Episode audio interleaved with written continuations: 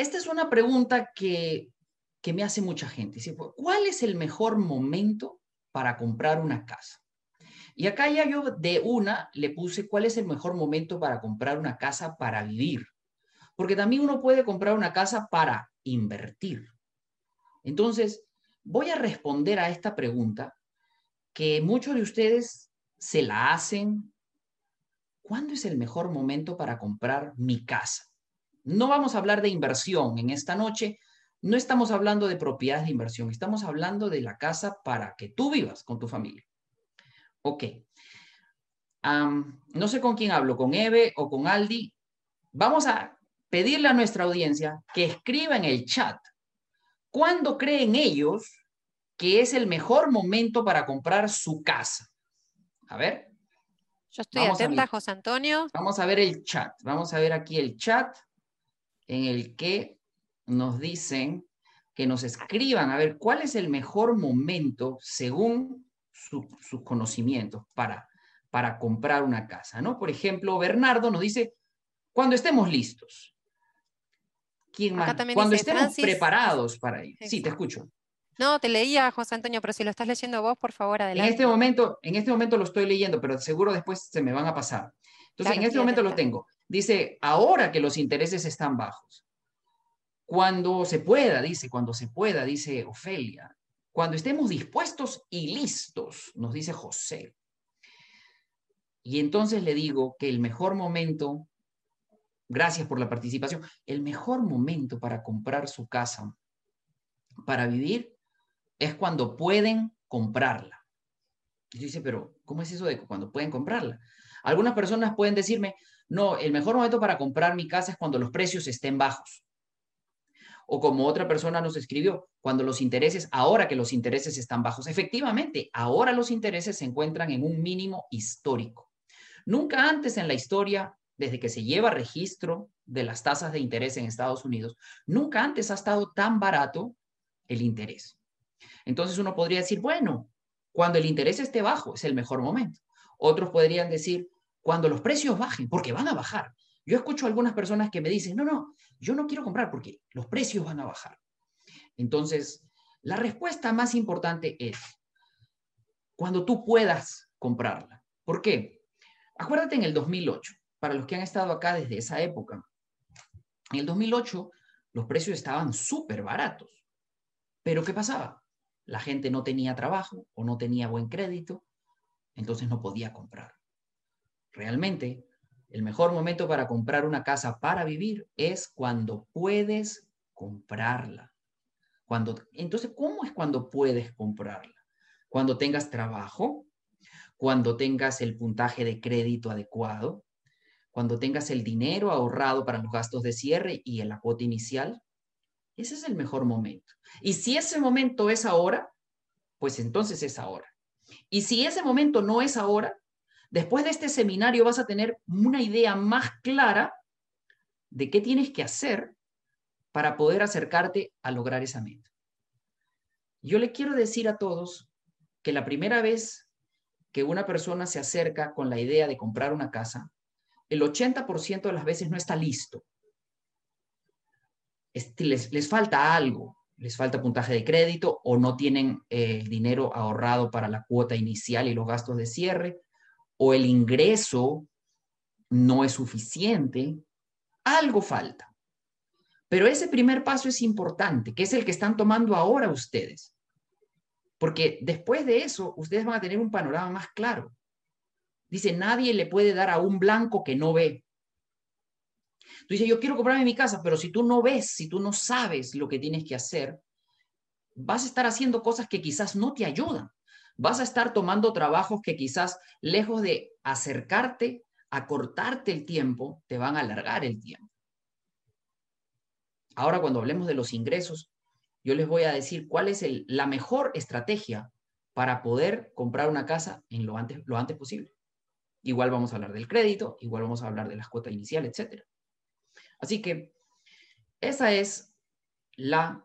Están viendo, creo, Eve, todavía mi primera pantalla, ¿no? Sí, estamos viendo el, escritorio de tu pantalla. Ajá. volver a compartir Todavía no. Completa? ¿Ahí? se, escapó, se escapó Ahora sí, está inquieta la presentación. Sí, ¿verdad? Sí, quiere, está, viva. Quiere avanzar. Quiere avanzar. Pero es, el, pero es el presentador el que no sabe dónde le ha dado.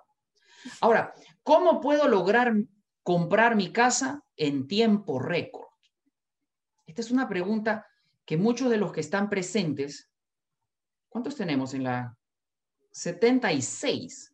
Muchos de los que están aquí presentes dicen, bueno, ¿cómo puedo comprar mi casa en tiempo récord?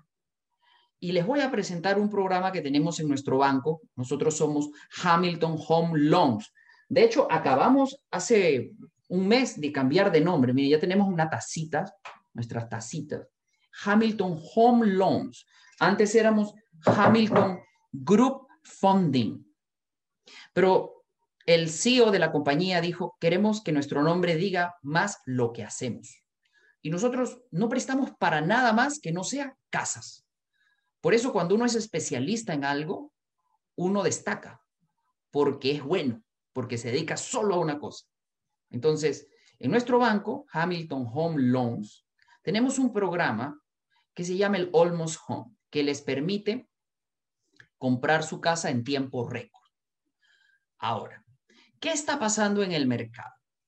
En el mercado en este momento, en el sur de Florida, en general en Florida, hay mucha demanda por comprar casas. Entonces, sale una casa a la venta y no pasan ni dos días y ya tiene muchas ofertas. Y vamos a suponer que una casa reciba 10 ofertas. Esta es la pregunta para nuestra audiencia. Si una casa recibe 10 ofertas, para poner un número redondo, ¿cuántas de esas ofertas creen ustedes que son financiadas, que piden financiamiento? De las 10 que se presentan, ¿cuántas creen que son con financiamiento? Vamos a, mirar ahí. Ahí sí te, te, te molesto, Eve, para... Acá estoy. Mira, José Diorqui nos dice 9, Armando Castillo 10, 99, uy, va muy rápido, 9, 9, a ver. Sí, 9, 10. O sea, mira. 7, dice Erika. 7, 9, la mayoría dijo entre 9 y 10. O sea, de 10 ofertas, 9 van con financiamiento. Entonces, si ustedes necesitan un préstamo para comprarse esa casa, van a estar peleándose con esos 9. Es, esa oferta, tu oferta va a entrar a competir con otras nueve. Y va a haber una que va a ser en efectivo, una oferta cash. ¿Sí o no que esa oferta va a destacar sobre las otras? Sí, obvio, va a destacar. Ahora, ¿quién creen ustedes? Y esta es otra pregunta para nuestra audiencia que está muy, pero muy participativa. ¿Quién creen ustedes que pone esa oferta cash? De la, esa una de diez que se puso cash. A ver, los leemos, Eve. Te acompaño, acá estoy, a ver qué nos contestan. Inversionistas, nos dice Armando. Shirley dice investors. Investors. Y, que tiene un préstamo aprobado. ¿Y quién, y quién, o los inversionistas, hago mejor la pregunta, y los inversionistas van a pagar el precio que pide el vendedor o le van a hacer una oferta menor? a cambio de que sea cash? La respuesta es que le van a hacer una oferta menor, porque son inversionistas. Entonces, por eso, adiós. Sí, me cierras por fuera. Gracias. Entonces, esa oferta cash va a ser por un monto menor. Así que, ¿cómo hacer para que mi oferta salga de, del montón, digamos? Ese es el programa que nosotros tenemos, el Almost Home. Se, se consiste en lo siguiente hacemos que el comprador haga el préstamo sin tener la casa y lo aprobamos. Entonces, cuando aprobamos a este comprador, ya cuando va a poner la oferta, ya no le dice la preaprobación, sino es una aprobación. Y con una aprobación se puede poner una oferta cash. Una oferta cash porque ya el dinero está asegurado. Así que esa es una forma de comprar una casa y ganarle a todos los otros que van financiados. De hecho, me acaba de pasar. Hace una semana y media, el, cliente recibió su aprobación y en un fin de semana consiguió una propiedad. Sábado y domingo, dos días. ¿Tú te imaginas dos días en un mercado que es muy competido, que es el precio de los 250 mil dólares? En dos días va, pum, puso la oferta. La que le gustó, esa la consiguió. ¿Por qué? Porque tenía el almost home. Entonces, lo que vamos a hacer con las personas que estén motivadas y, y quieran comprar su casa, le vamos a hacer este programa que es único y no tiene costo. El costo no existe. No tienen que pagarnos nada para hacer el almost home. Tienen que sí empezar el proceso y nosotros eh, vamos a hacer el trabajo. Cuando salgan con su agente, van a tener ya una aprobación. Y más adelante les voy a hablar de la importancia de trabajar con un equipo de profesionales que trabajen juntos normalmente. Es como cuando, si hablamos de fútbol, que yo no soy un aficionado al fútbol, pero si hablamos de fútbol, es como cuando la gente del Barcelona juega con la gente del Barcelona. Cuando estos se van a sus respectivos equipos, no encajan bien tan rápido. Pero cuando están en el equipo que están siempre jugando todas las semanas, pues les va mejor. Igual es aquí. Cuando tú tienes a un long officer, que en este caso soy yo, trabajando con mi equipo, que es una compañía de títulos, que son un, un ejército de realtors profesionales que están en todo Florida. Y ya tú sabes, como yo he sido profesor y soy profesor desde el año 2003, tengo conocidos en todas las ciudades de Florida. Así que si tú necesitas un realtor en cualquier ciudad de Florida, yo tengo a alguien confiable. Entonces, la ventaja de trabajar en equipo es muchísima, muy, muy grande. Entonces, ese es el Almost Home. ¿Hay alguna pregunta, Eve, sobre lo que es la aprobación? De momento no. Eh, bueno, si hay una persona que José dice, ¿qué se necesita para la aprobación? Eso ¿Qué se necesita para la aprobación? Para la aprobación se necesita hacer todo, todo el proceso. Nosotros vamos a hacer el proceso completo como si estuvieras con una casa. ¿Cómo funciona el mercado? Le voy a responder a José y, respondiéndole a José les estoy explicando a todos los que nos están acompañando, que son en el momento 80. Ok, entonces, normalmente cuando una persona quiere comprar una casa, lo primero que hace es, se contacta con un realtor y le dice, mira, a su agente de confianza, a su agente de bienes raíces, le dice, mira, quiero comprar una casa. Si es un agente profesional, te va a decir, ¿tú la quieres comprar en efectivo o financiado? En efectivo. Ok, si es en efectivo, necesitamos una prueba, porque eso nos los van a pedir al momento de poner la oferta, una prueba de los fondos. Ok, y si es financiado, bueno, si es financiado, entonces te van a decir, antes de salir a buscar casas, vamos a hacer una preaprobación. Y ahí vienen donde nosotros, los loan officers, y nosotros le damos lo que se conoce como un DU, una preaprobación. Y de ahí ustedes se van. Es lo normal. Ustedes se van con el realtor a conseguir la casa. Dos semanas, tres semanas, como el mercado está tan peleado, tan competido, dos semanas, tres semanas, después regresan y dicen, ya, José Antonio, mi nombre es José Antonio Velázquez, José Antonio, muchos me dicen profe, José Antonio, profe, ya tengo la oferta del cliente que le hicimos la preaprobación hace dos semanas y entonces me mandan el contrato aceptado. Y cuando me manden el contrato aceptado y se empieza el proceso del préstamo, se hace una aplicación, se mandan los disclosures, se ordena el appraisal, se ordena el seguro, se abre el file. Es lo normal. Con el Almost Home, nosotros vamos a hacer la aplicación, hacer la preaprobación primero, hacer la aplicación sin casa, abrir el file, no podemos pedir appraisal porque no hay casa, es la tasación abrir el file y empezar a trabajar el file del préstamo con el cliente, con el comprador, mientras que ustedes van buscando su casa con su realtor. Quizás cuando ustedes ya están aprobados en dos, tres semanas, ya encontraron la casa y pueden poner una oferta mucho más sólida. Porque mientras que los otros ocho dicen, yo busco financiamiento, pero estoy preaprobado, tú vas a ir y vas a decir, yo también voy con financiamiento, pero yo ya estoy aprobado. Así va a ser. Entonces, eso. ¿Qué otra tenemos por aquí, Eve? Dice, ¿de qué depende que la hipoteca sea fija o variable? Gracias, gracias por la pregunta. Eso es el interés, ¿no? ¿De qué depende? De lo que tú escojas. Si tú escoges que sea una tasa de interés fija, pues es fija. Y si tú escoges una tasa de interés variable, es variable. Ahora, ¿cuál sería la ventaja? La ventaja de una tasa de interés fija es que no cambia en 30 años. Y la tasa de interés variable sí puede cambiar. Entonces, bueno, nadie escogería una tasa variable. En la verdad es que nadie, casi nadie escoge una tasa variable. ¿Y cuál es el, eh, digamos, el beneficio de una tasa variable? Que es, al principio es un poquito más baja, pero a cambio tiene el riesgo de poder subir. Así que todo el mundo se va por la tasa fija, pero esa es la diferencia, es lo que tú escojas, como tú te sientas cómodo.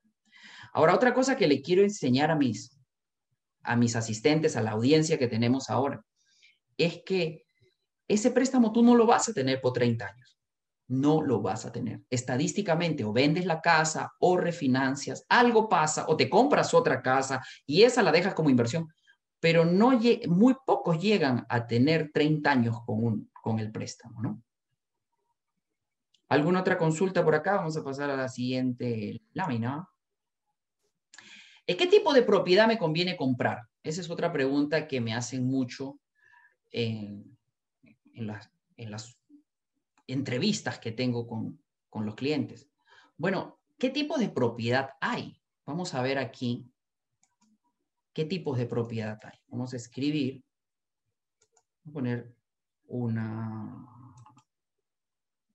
color de lápiz. Sería aquí. Ok. Tenemos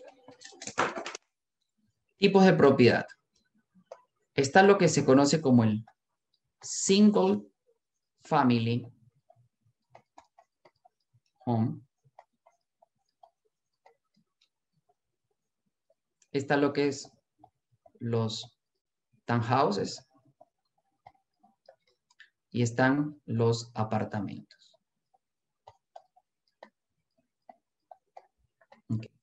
Entonces, ¿qué me conviene más? Los apartamentos, la ventaja es que son más económicos. Esta sería la ventaja. Son más económicos. Las casas son más costosas. Y entre ambas estarían los townhouses. Estarían entre los dos. Ahora, entonces, bueno, sería si yo tengo poco dinero, me voy por los apartamentos. Diría, ¿no? Cualquier persona. Sí. Pero hay un tema con los apartamentos. Los apartamentos no son bien vistos por los bancos porque sus precios fluctúan mucho. Entonces, ¿cuál es el problema, si se quiere decir de alguna manera? ¿Cuál es la dificultad que presenta comprar un apartamento en Florida. Porque si tú estás viendo esto y vives en Texas o vives en California, esto no puede que no aplique a, a ese mercado. Pero hablando de Florida, porque estamos hablando de Florida, mira, las asociaciones a veces no tienen las reservas suficientes. A veces no tienen el número de propietarios que viven, sino que son muchos inversionistas los que han comprado ahí o hay mucha gente que no paga el mantenimiento. Todo eso nosotros lo tenemos que preguntar. Y la cuota inicial es más alta aquí. Vamos a poner aquí es, aquí piden en general, ¿no? Mayor cuota inicial. En general. Acá, desde en los single family, desde el 3.5%. Siempre. En single family, siempre. En townhouses, depende, porque hay algunos que tienen homeowner association y otros que tienen el condominio association. Y estas ya son cosas más técnicas, que lo vamos a hablar en, en otro seminario. Pero digamos, ¿qué tipo de propiedad te conviene comprar? Si lo ves por el lado del down payment, y no quieres depender de las asociaciones de condominio, sería un single family. porque los single family siempre puedes entrar desde el 3.5. En cambio, en los townhouses, que son condominio no, o en los apartamentos. Hay que calificar a la asociación. Entonces, esto es así como que a grosso modo.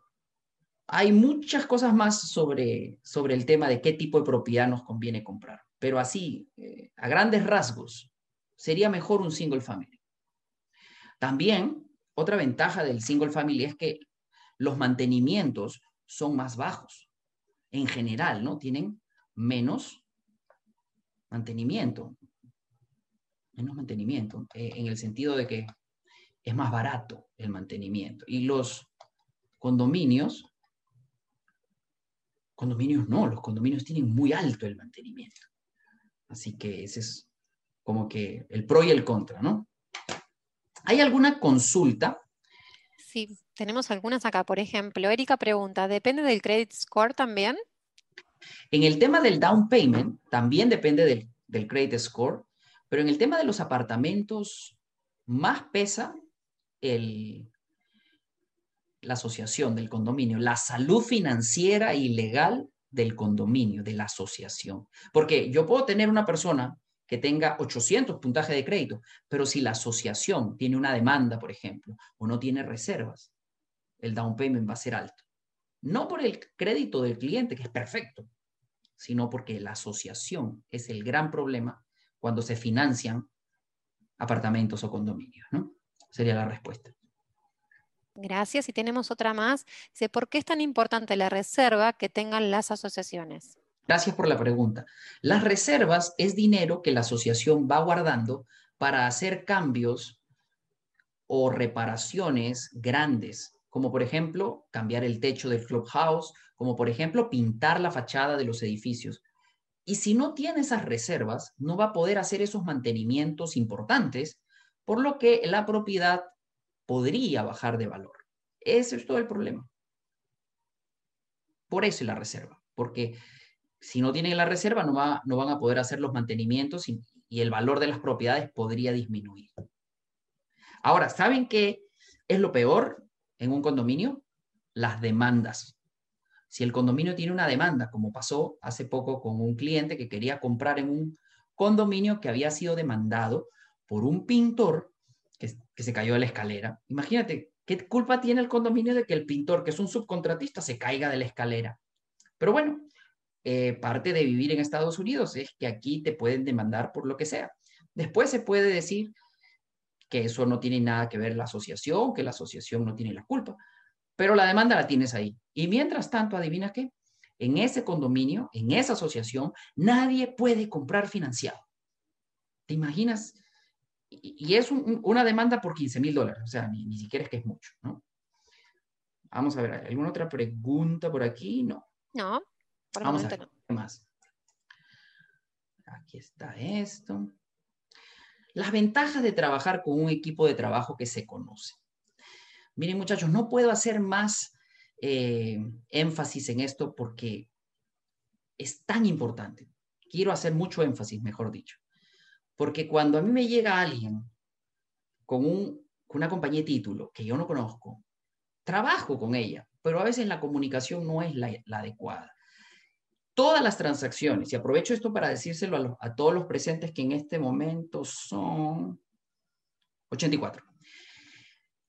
Todas, todas las transacciones tienen problemas, muchachos. No existe el préstamo perfecto, la transacción perfecta casi, casi no existe. Entonces, tener gente que coopere y que reme para un mismo lado, el sentido común y la lógica que te diría, bueno, claro, ¿por qué no? Pero no es así en la realidad.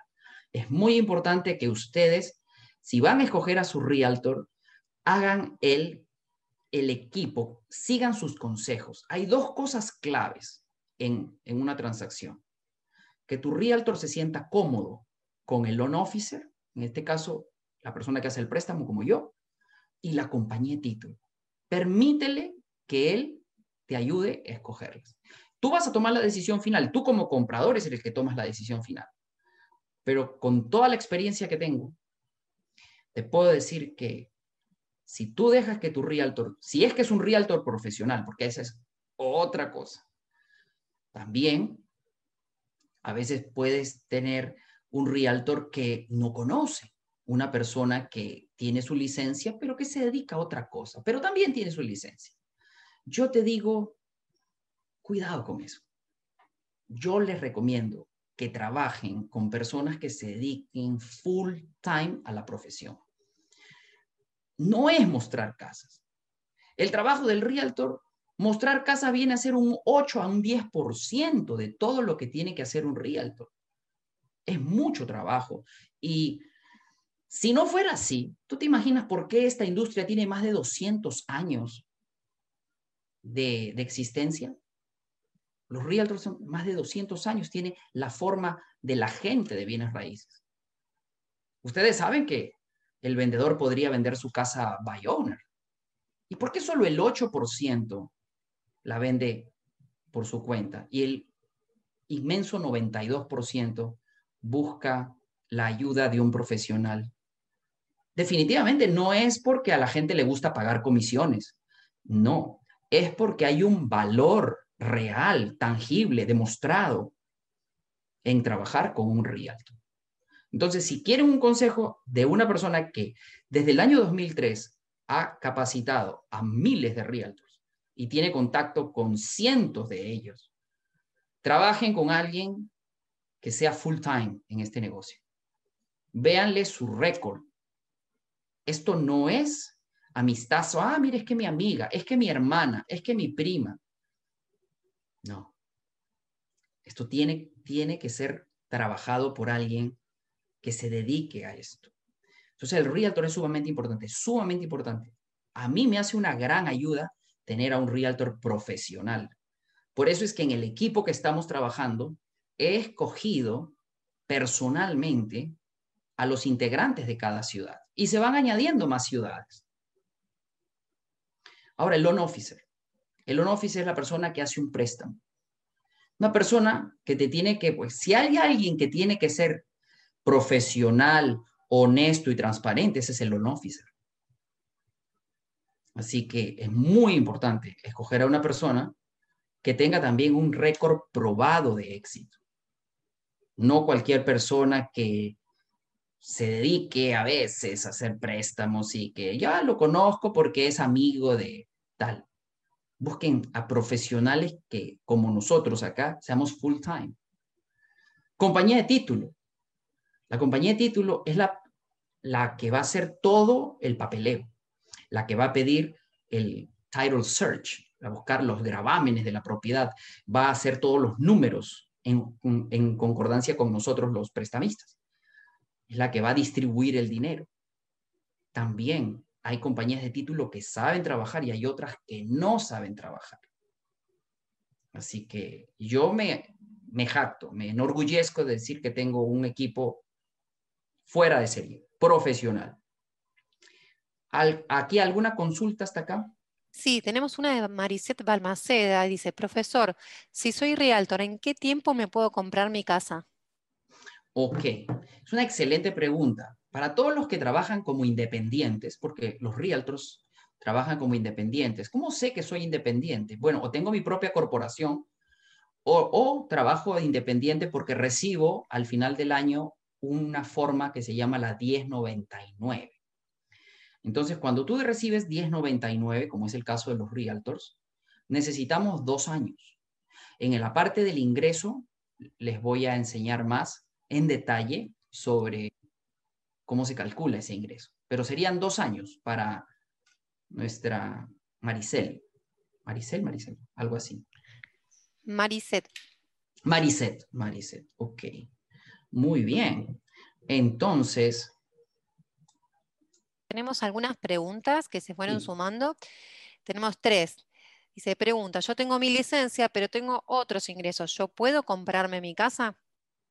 Alexander. Claro, excelente pregunta. Sí, tú tienes otros ingresos y no solamente puedes tener otros ingresos, sino también tu pareja, tu esposo, tu esposa, también puede ayudar con el trabajo de ellos. Algunas veces tengo muchos realtors que trabajan conmigo los préstamos propios y como realtors se ayudan con ese ingreso, se ayudan con el ingreso de la pareja. Y entonces entre los dos eh, se puede calificar. ¿Cuál es la mejor respuesta? ¿Puedo o no puedo comprar? Hay que hacer una aplicación. La aplicación no cuesta, pero sí ayuda mucho. Porque yo te puedo decir así en función de lo que tú me dices, pero no va a ser tan exacto como cuando se hace la aplicación. Después les voy a hablar cómo se hace una aplicación. Entonces, dice, y para las personas que trabajan para la policía, o sea, en administración, vamos a ver, vamos a ver, si trabajas para el departamento de policía, yo creo que yo podría hacer algo por eso, pero no te lo puedo asegurar, pero sí lo podría plantear. Otra cosa que también es bueno que sepan, muchachos, es que nuestros clientes solo nos pagan, cualquier tipo de cliente, solo nos paga una sola vez esos processing fee y underwriter fee. Porque ya cuando tú haces el segundo préstamo con nosotros, no pagas nada. A nosotros ya no nos pagas nada. De por vida. Segundo, tercero, cuarto préstamo de la misma persona, ya no nos paga nada. Se llama Client Retention Program, que lo tenemos también en Hamilton Home Loans. O sea, imagínense, todas estas cosas que no saben las personas, ¿no? A veces me dicen, no, yo no puedo comprar porque a mí el banco tal me dijo que yo no podía comprar.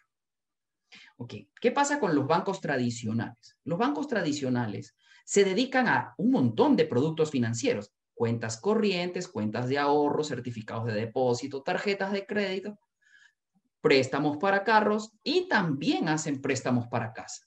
Pero la persona que te atiende sabe un poquito de cada uno, no sabe tanto, tanto de, algo específico.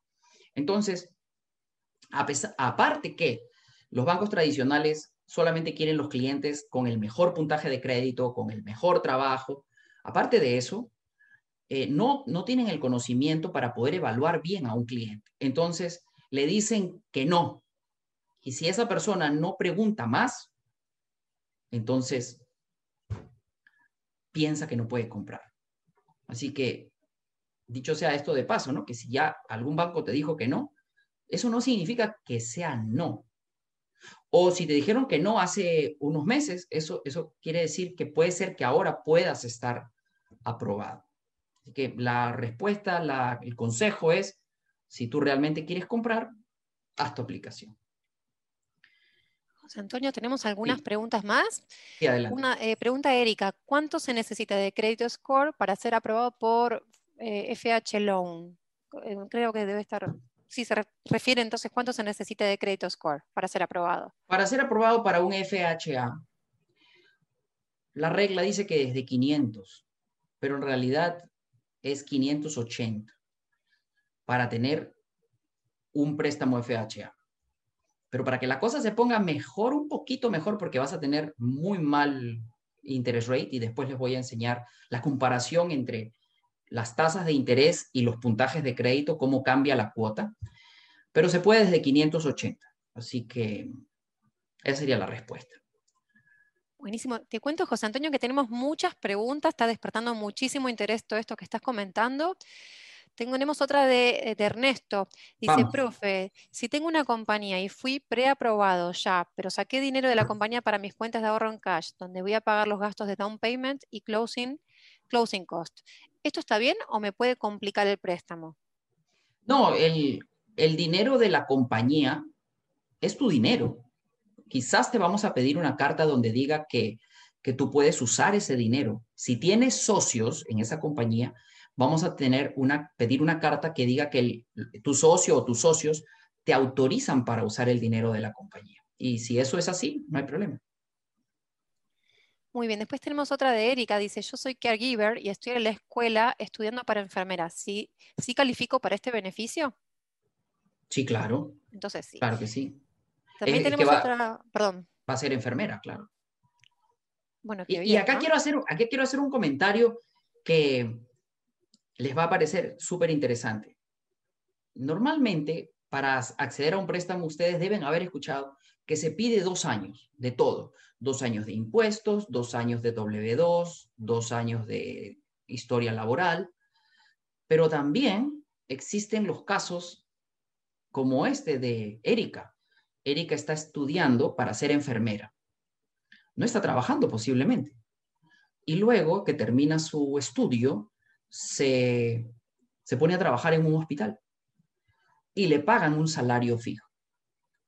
La buena noticia para Erika es que con un mes de sueldo yo te puedo calificar para comprar un préstamo.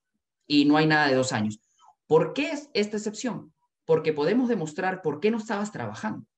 No estabas trabajando porque estabas estudiando. Estabas estudiando para ser enfermera, ahora trabaja de enfermera. Perfecto. Eso es con salario fijo. Cuando te pagan por hora, ahí necesito entre tres y seis meses de historia laboral mínimo para poder calcularte el ingreso mensual. Es un promedio. Así que Sigamos con las preguntas. Tenemos dos preguntas más por el momento, o bueno, tres, creo que hay otra más, que dice, profe, yo soy la gente y tengo un matrimonio interesado en comprar, pero quieren que lo ayuden con los costos de cierre. ¿Este programa también funciona y cómo le explico el proceso? Y aclara, ellos ya están calificados por otro lender en el pasado cuando hicieron el primer intento de compra. Ok, el tema de los gastos de cierre. No sé, porque hay que ver cuánto le falta. Normalmente yo estructuro las ofertas de una manera que el seller les da sin problemas gastos de cierre. Si es que yo te ayudo a estructurar la oferta, casi seguro que la vamos a conseguir. Y por supuesto, si tiene un almost home, que es una aprobación, hay mayores chances de que el vendedor te acepte darte una contribución más grande, ¿no? Porque a veces lo que hago es, como el mercado está tan competido, la gente está pidiendo 300 mil y no te va a rebajar ni un dólar. Pero a veces la propiedad vale un poco más. Entonces le puedes decir, mira, si vale 300, te voy a dar 310. Tú me estás pidiendo 300, yo te voy a poner 310. Y esos 10 mil dólares me los vas a devolver como gastos de cierre. Pues si tú me estás pidiendo 300, el vendedor dice, ok. Ahora, el único detalle ahí es que la tasación tiene que llegar a 310. Si no llega a 310, ahí es como que tambalea nuestro, nuestro escenario, pero por lo menos uno lo plantea. De 10 casos que hago, 7 salen bien, el, el appraisal, o sea, la tasación da suficiente como para, como para comprar eh, con este extra, ¿no? Y así realmente al vendedor no le estamos quitando nada, sino que estamos subiendo un poquito más el precio de la propiedad, que lo permite, lo aguanta, para poder devolver esos como gastos de cierre. Esa sería la respuesta. Bien, muchas gracias. Tenemos dos, tres más. Una es de Numa. Numa Robades dice, profesor, vivo en Nueva York y quiero comprar una propiedad de inversión en Florida. Pregunto, ¿su empresa podría asesorarme para comprar una casa que me proporcione flujo de caja y de lograr comprar esta casa? Cuando quiera comprar mi casa, ¿pierdo el beneficio de FHA por tener ya una propiedad? Ok. El FHA, gracias por la pregunta. Ella es Numa. Numa. Numa. Numa. Numa. Ok, Numa, mira. Si tú vives en Nueva York y tú quieres comprar una propiedad en Florida, esa propiedad no se va a poder financiar con FHA, porque el FHA es un préstamo para vivienda principal. Entonces lo que te toca es second home o investment. ¿Y cuál es la diferencia?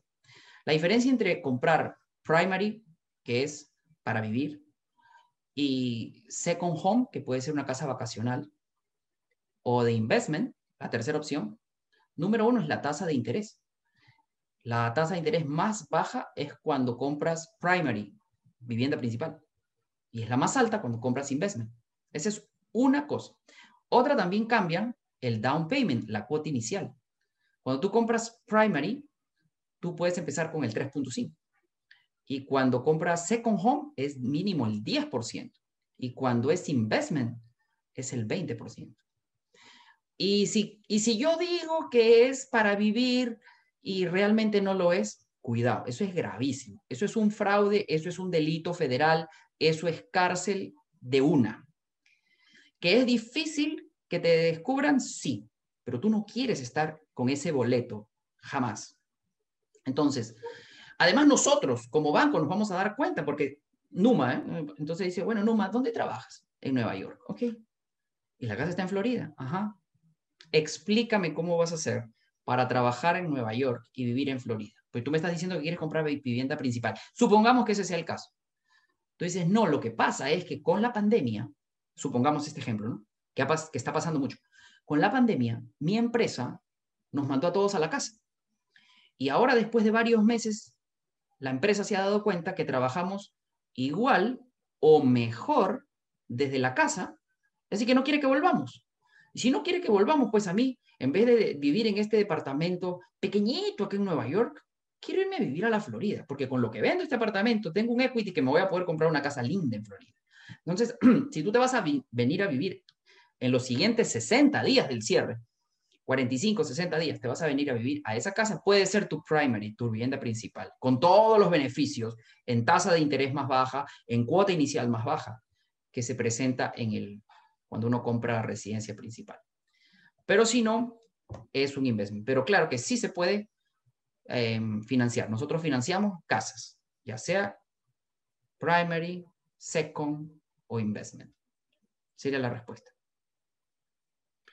Tenemos varias preguntas más, José Antonio. Sí. A ver, dice, ¿cuánta sería la cantidad de income anual para calificar para un préstamo FHA? De. Eso lo, eso, lo vamos a, eso lo vamos a ver más adelante y va a depender de las cuentas. Déjeme que lo apunto aquí, que es una excelente pregunta, le va a encantar. ¿Cuánto es de ingreso? ¿Cuánto de ingreso?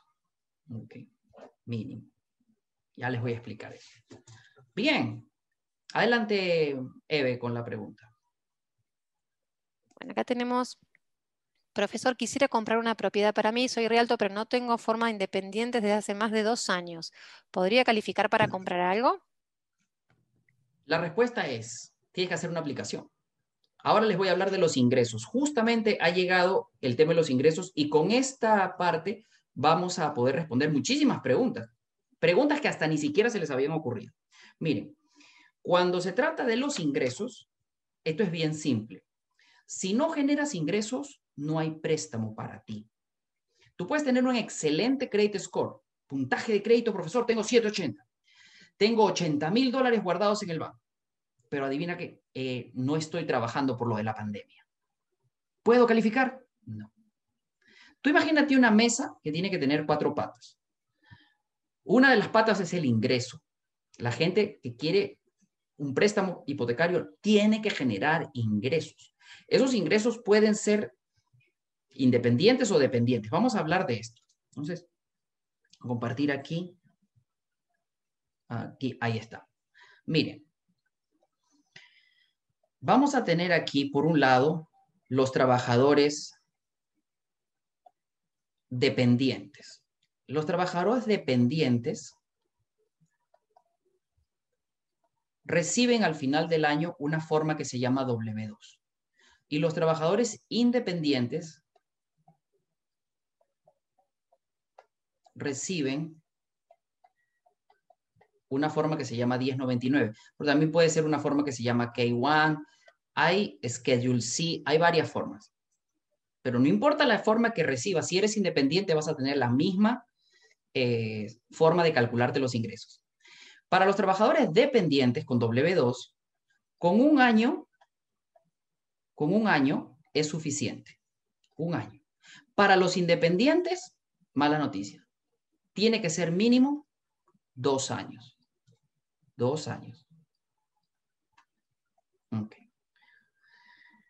Vamos a hacer un, un borrador aquí. Ya. Ahora, ¿qué más? Ahora cambio de borrador a lapicero. A grosso modo, porque esto tiene muchísimo, se puede hacer un seminario solamente de ingresos y lo vamos a tener, porque esto es un ciclo de seminarios. Cuando se trata de empleado dependiente, acá estoy. Nos fijamos en el ingreso bruto. Cuando es un empleado independiente, nos fijamos en el ingreso neto.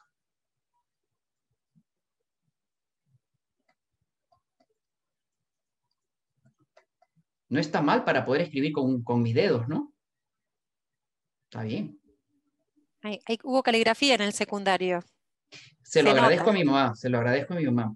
Y eso que me está haciendo un poco fastidiosa el, el lapicito ahora, porque no veo el puntito, no, está muy chiquito y el fondo como no es blanco perfecto, se me pierde. Entonces, dos años versus un año. Ahí nada más ya miren qué diferencia. Ingreso bruto contra ingreso neto. Ahí nomás miren qué diferencia. Por eso es que a los trabajadores independientes, personas que hacen Uber, personas que son realtors, personas que trabajan eh, como plomeros, como electricistas, todos ellos trabajan y ganan bien. Pero la tentación es deducir mucho, muchos gastos. Y tú tienes que saber que si tú eres un, independiente, yo te voy a calificar con tu ingreso neto, con lo que queda. Yo veo gente que viene, por ejemplo, ¿no? Con 120 mil dólares de facturación en el año anterior. Eh, sí. Y después, con todos los gastos, le queda 20 mil dólares de ingreso neto. Pues adivina, sobre los 20 mil que te vamos a calificar no solamente nuestro banco, cualquier banco. Y te vamos a pedir el promedio de los dos últimos años, peor todavía. Porque si en este tienes 20, quizá en el anterior pusiste 8 mil. Entonces, personas que, que sean independientes, un consejo que les doy es declaren sus ingresos como vienen. No se excedan en los gastos. Ustedes tienen que mostrar solvencia hacia los bancos para poder ser sujetos de crédito. Yo le comento como inmigrante, como todos los, que me están viendo, uno viene con una mentalidad de no pagar impuestos, el vivo es el que no paga los impuestos. Y toma años entender por qué es mejor seguir el sistema. El sistema no es perfecto, pero es más vivo que tú. Si tú crees que tú le estás ganando al sistema, te doy la mala noticia de que no es así.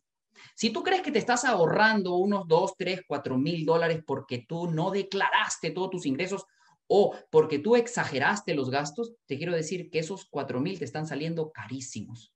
Porque pueden representar Imagínate que una propiedad tenga un 8% de apreciación en un año, 8%, y la propiedad vale 300 mil dólares. 8% de 300 mil son 24 mil dólares en equity que podrías tener. Y tú te estás perdiendo esos, esos 24 mil en equity por ahorrarte 3 mil a 4 mil dólares de impuestos que no quieres pagar.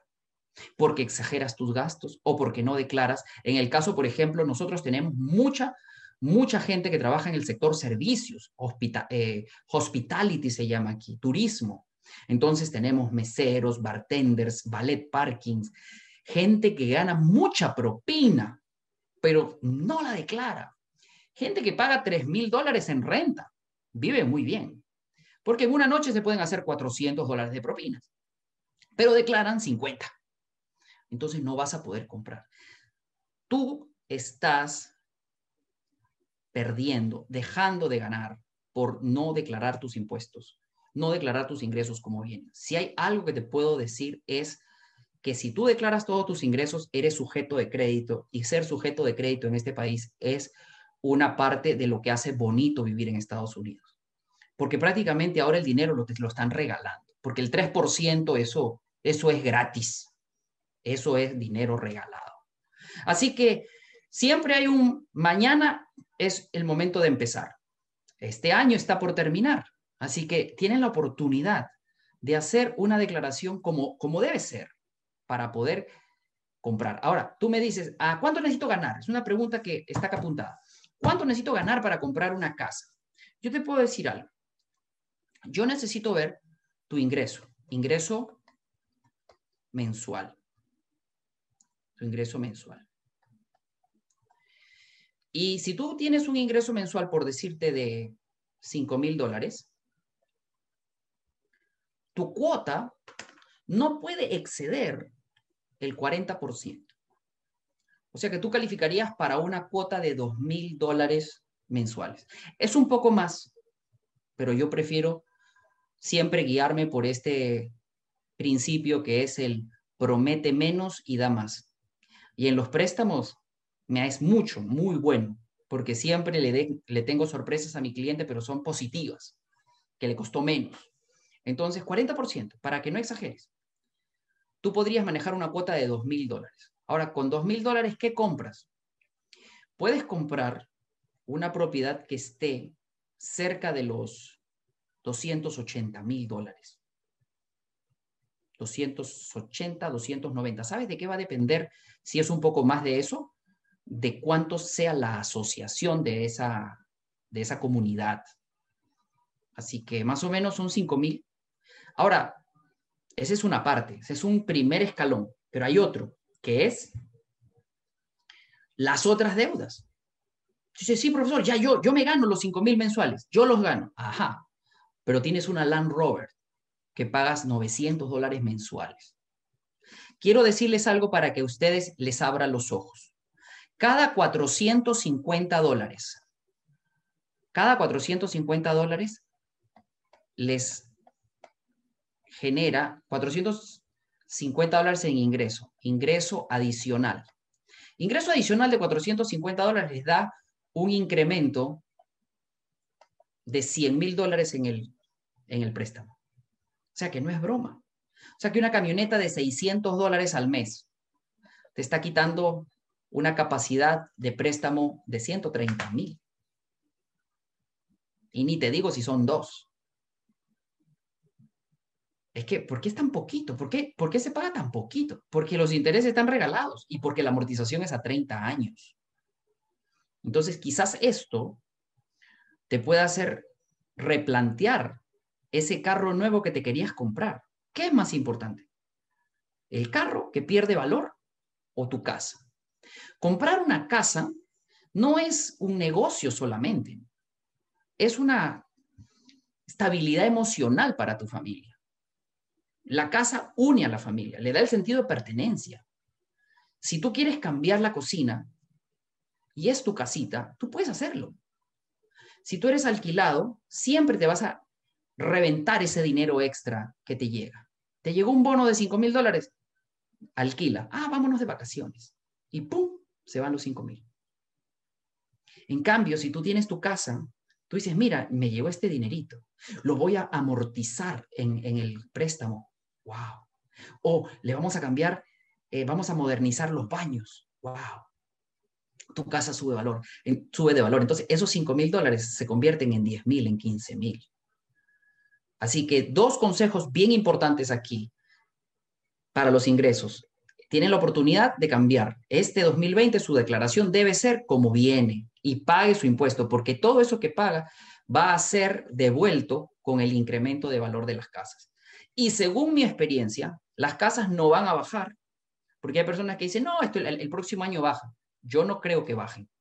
¿Y por qué no creo? No es que yo mm, se me ocurra, no, es que basado en lo que veo, basado en lo que veo en el mercado, nosotros en Florida estamos recibiendo miles de personas diariamente que vienen de otros estados con mayor poder adquisitivo, New Jersey, New York, California, Connecticut, Virginia, no te estoy hablando de los extranjeros. Los extranjeros ya van a volver a venir. Ahora no están viniendo todavía, pero ya van a volver a venir. Y ya estamos cerca de las 8. ¿Cierto? Entonces, les dejo con esa inquietud, pero les voy a hablar de otra cosa más importante, que es el crédito. Comprar una casa es un tema de estabilidad emocional, es un tema de hacer capital, es un tema de ahorro forzado. Las personas que tienen una casa cuando se jubilan tienen 30 veces más patrimonio que los que no compraron.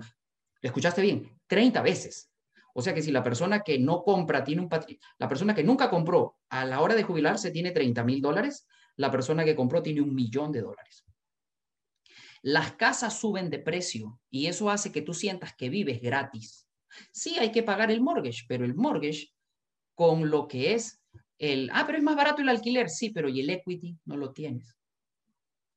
Hay muchas razones para comprar.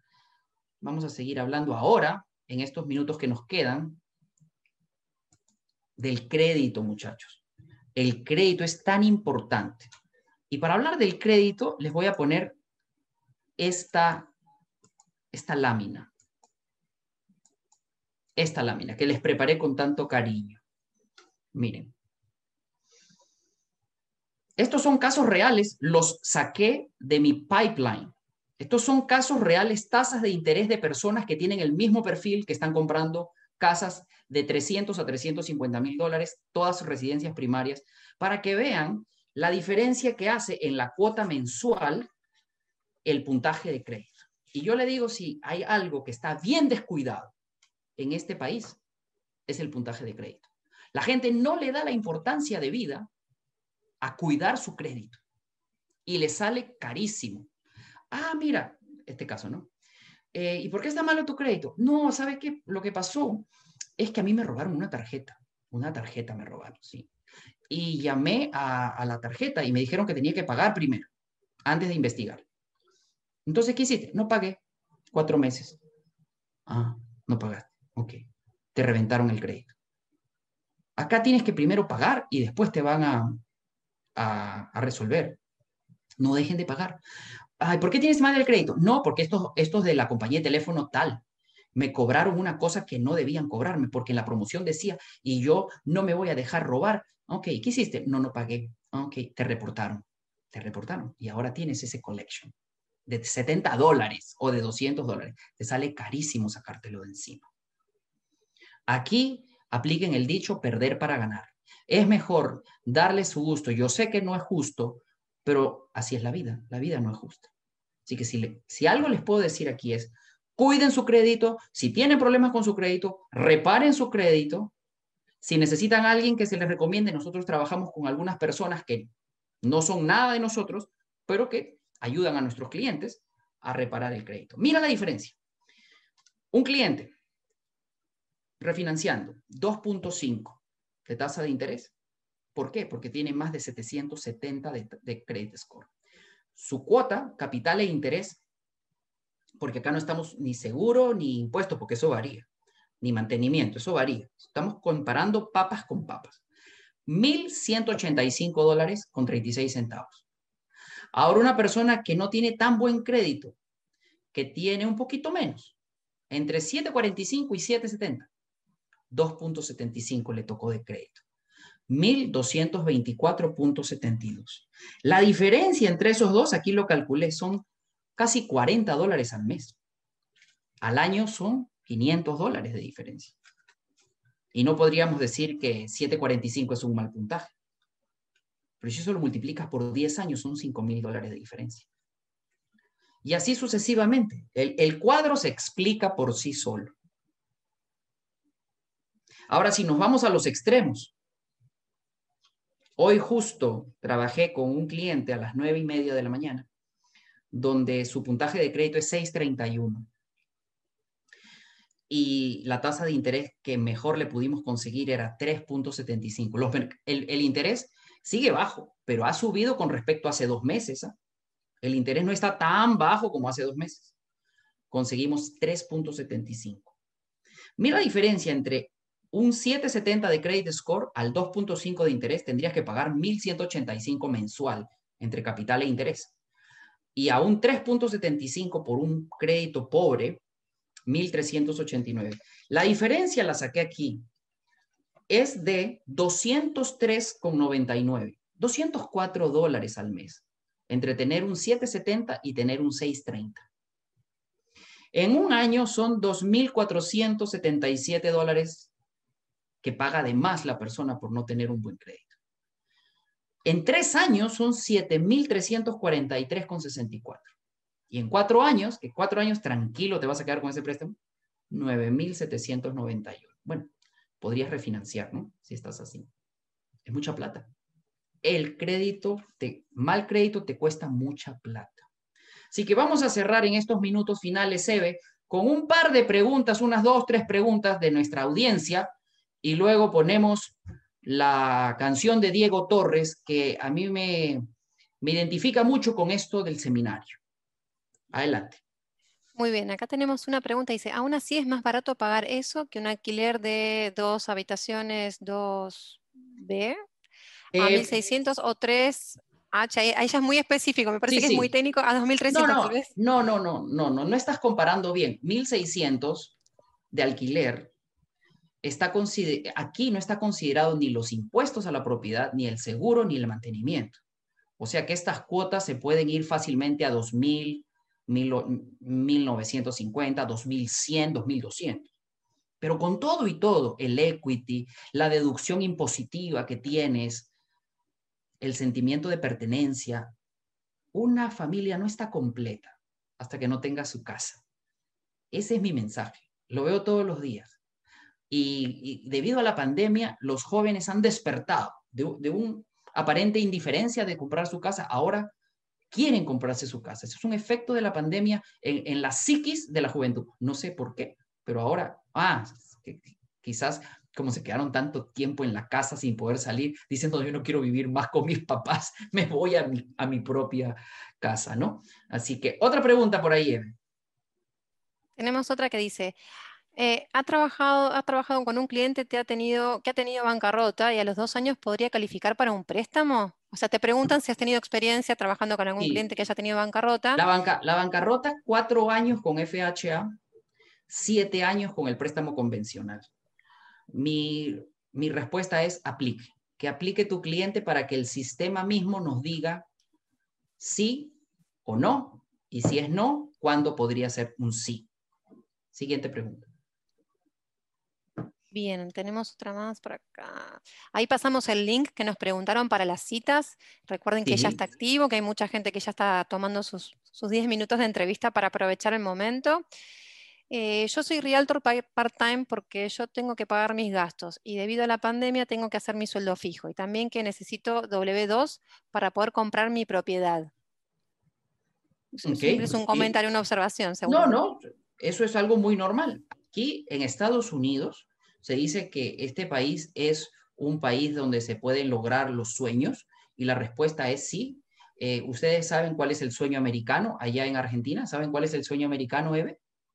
Contame vos, José Antonio. El sueño americano es bien simple, Belina. Acá uno trabaja tanto que todo el día tiene sueño. Ese es el sueño americano. Claro. Acá se trabaja, muchachos.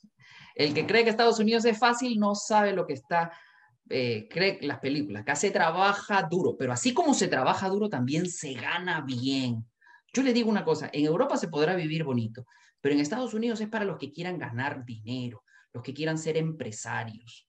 Ese es el país, hasta ahora por lo menos. No sé en buenos años. Tenemos otro comentario acá de René Paez. Si la compra la hacen dos personas esposos, pero uno tiene un score de 720 y la otra persona de 620 de credit score, ¿cómo quedaría la tasa de interés? Es bonita pregunta. Nos vamos a ir siempre por, el puntaje de crédito más bajo de los dos aplicantes. Entonces ya más o menos sírvete ahí del menú que te... Les he puesto este menú porque me parece que es muy eh, dramático. O sea, a veces uno no se da cuenta cuánto sube por tener una tasa de interés más alta. ¿no? Un par de preguntas más, eh, Eve. A ver, voy a revisar porque creo que nos hemos salteado alguna. Con la velocidad de las preguntas es posible que nos hayamos salteado alguna. No sé si alguno quiere repetir. Hay gente que pregunta, em, bueno, de nuevo creo que es, si tengo un cliente que quiere trabajar con ustedes, ¿qué debo hacer? O había una que hablaba de... Eh, Contáctate con la oficina. Sí. Ok, ¿Qué no conseguía un lender de confianza? Bueno, me imagino que la respuesta es la misma, ¿verdad? Eh, ¿Para qué? Lender de confianza soy yo. Eh, claro, exacto. O sea, creo que, alguien comentaba como que hasta ahora no había encontrado, así que ah, bueno, la respuesta es ya ir a la oficina. Ya Exacto, que tenemos el teléfono, lo repetimos, 954-444-0930. Ah.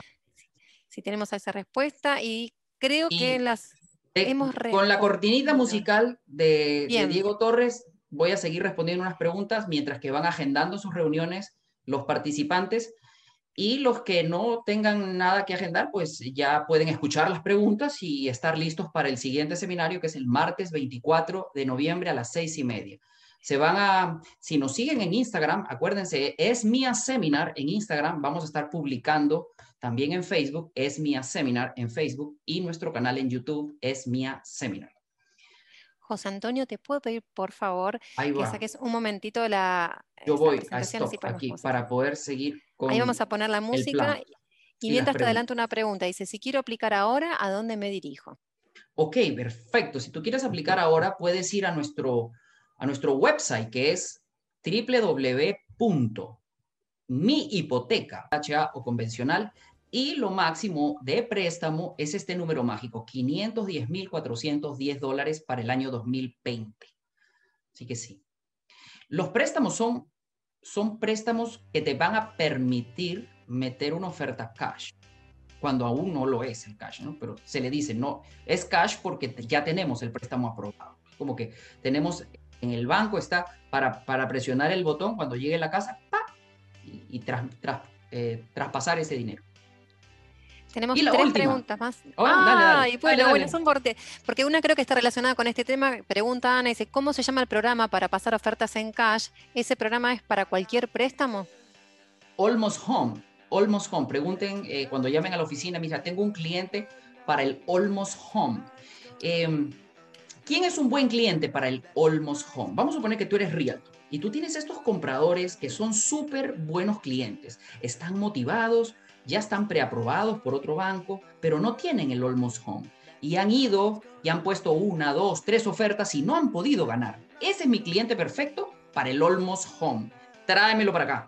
Y le hacemos el préstamo y vas a ver que antes de fin de año esa persona está en su propia casa. ¿Hacemos dos más? Sí.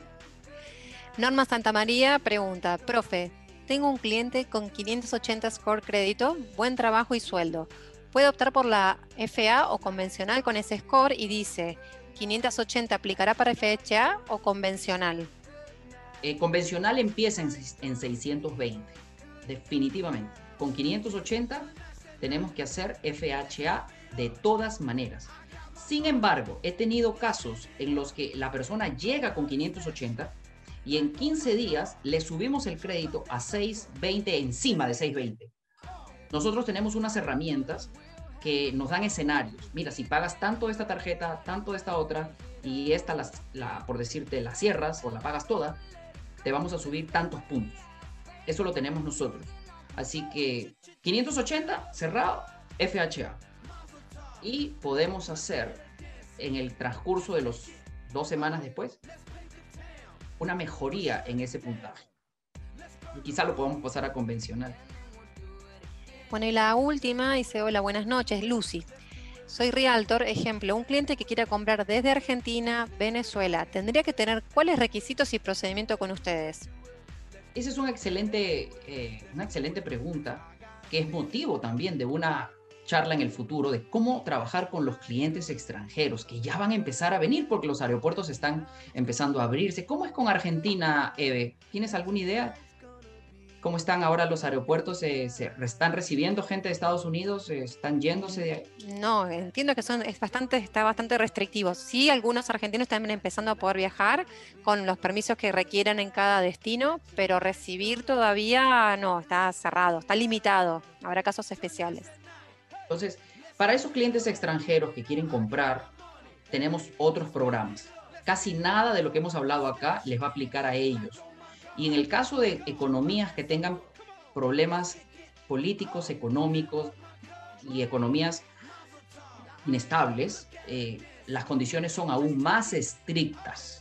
Y ahí cae justamente los dos países que me has mencionado, Venezuela y Argentina, en este momento. Buenísimo, si, así que... Si, lo tienen, si tienen un cliente, hay que, hay que calificarlo por, por separado, ¿no? Mira, este cliente, a ver, ¿qué le podemos ofrecer? Se le califica, como los préstamos de Foreign National.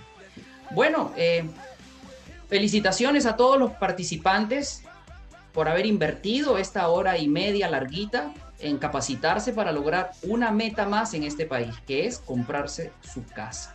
Felicitaciones al equipo organizador, mi agradecimiento a todo el equipo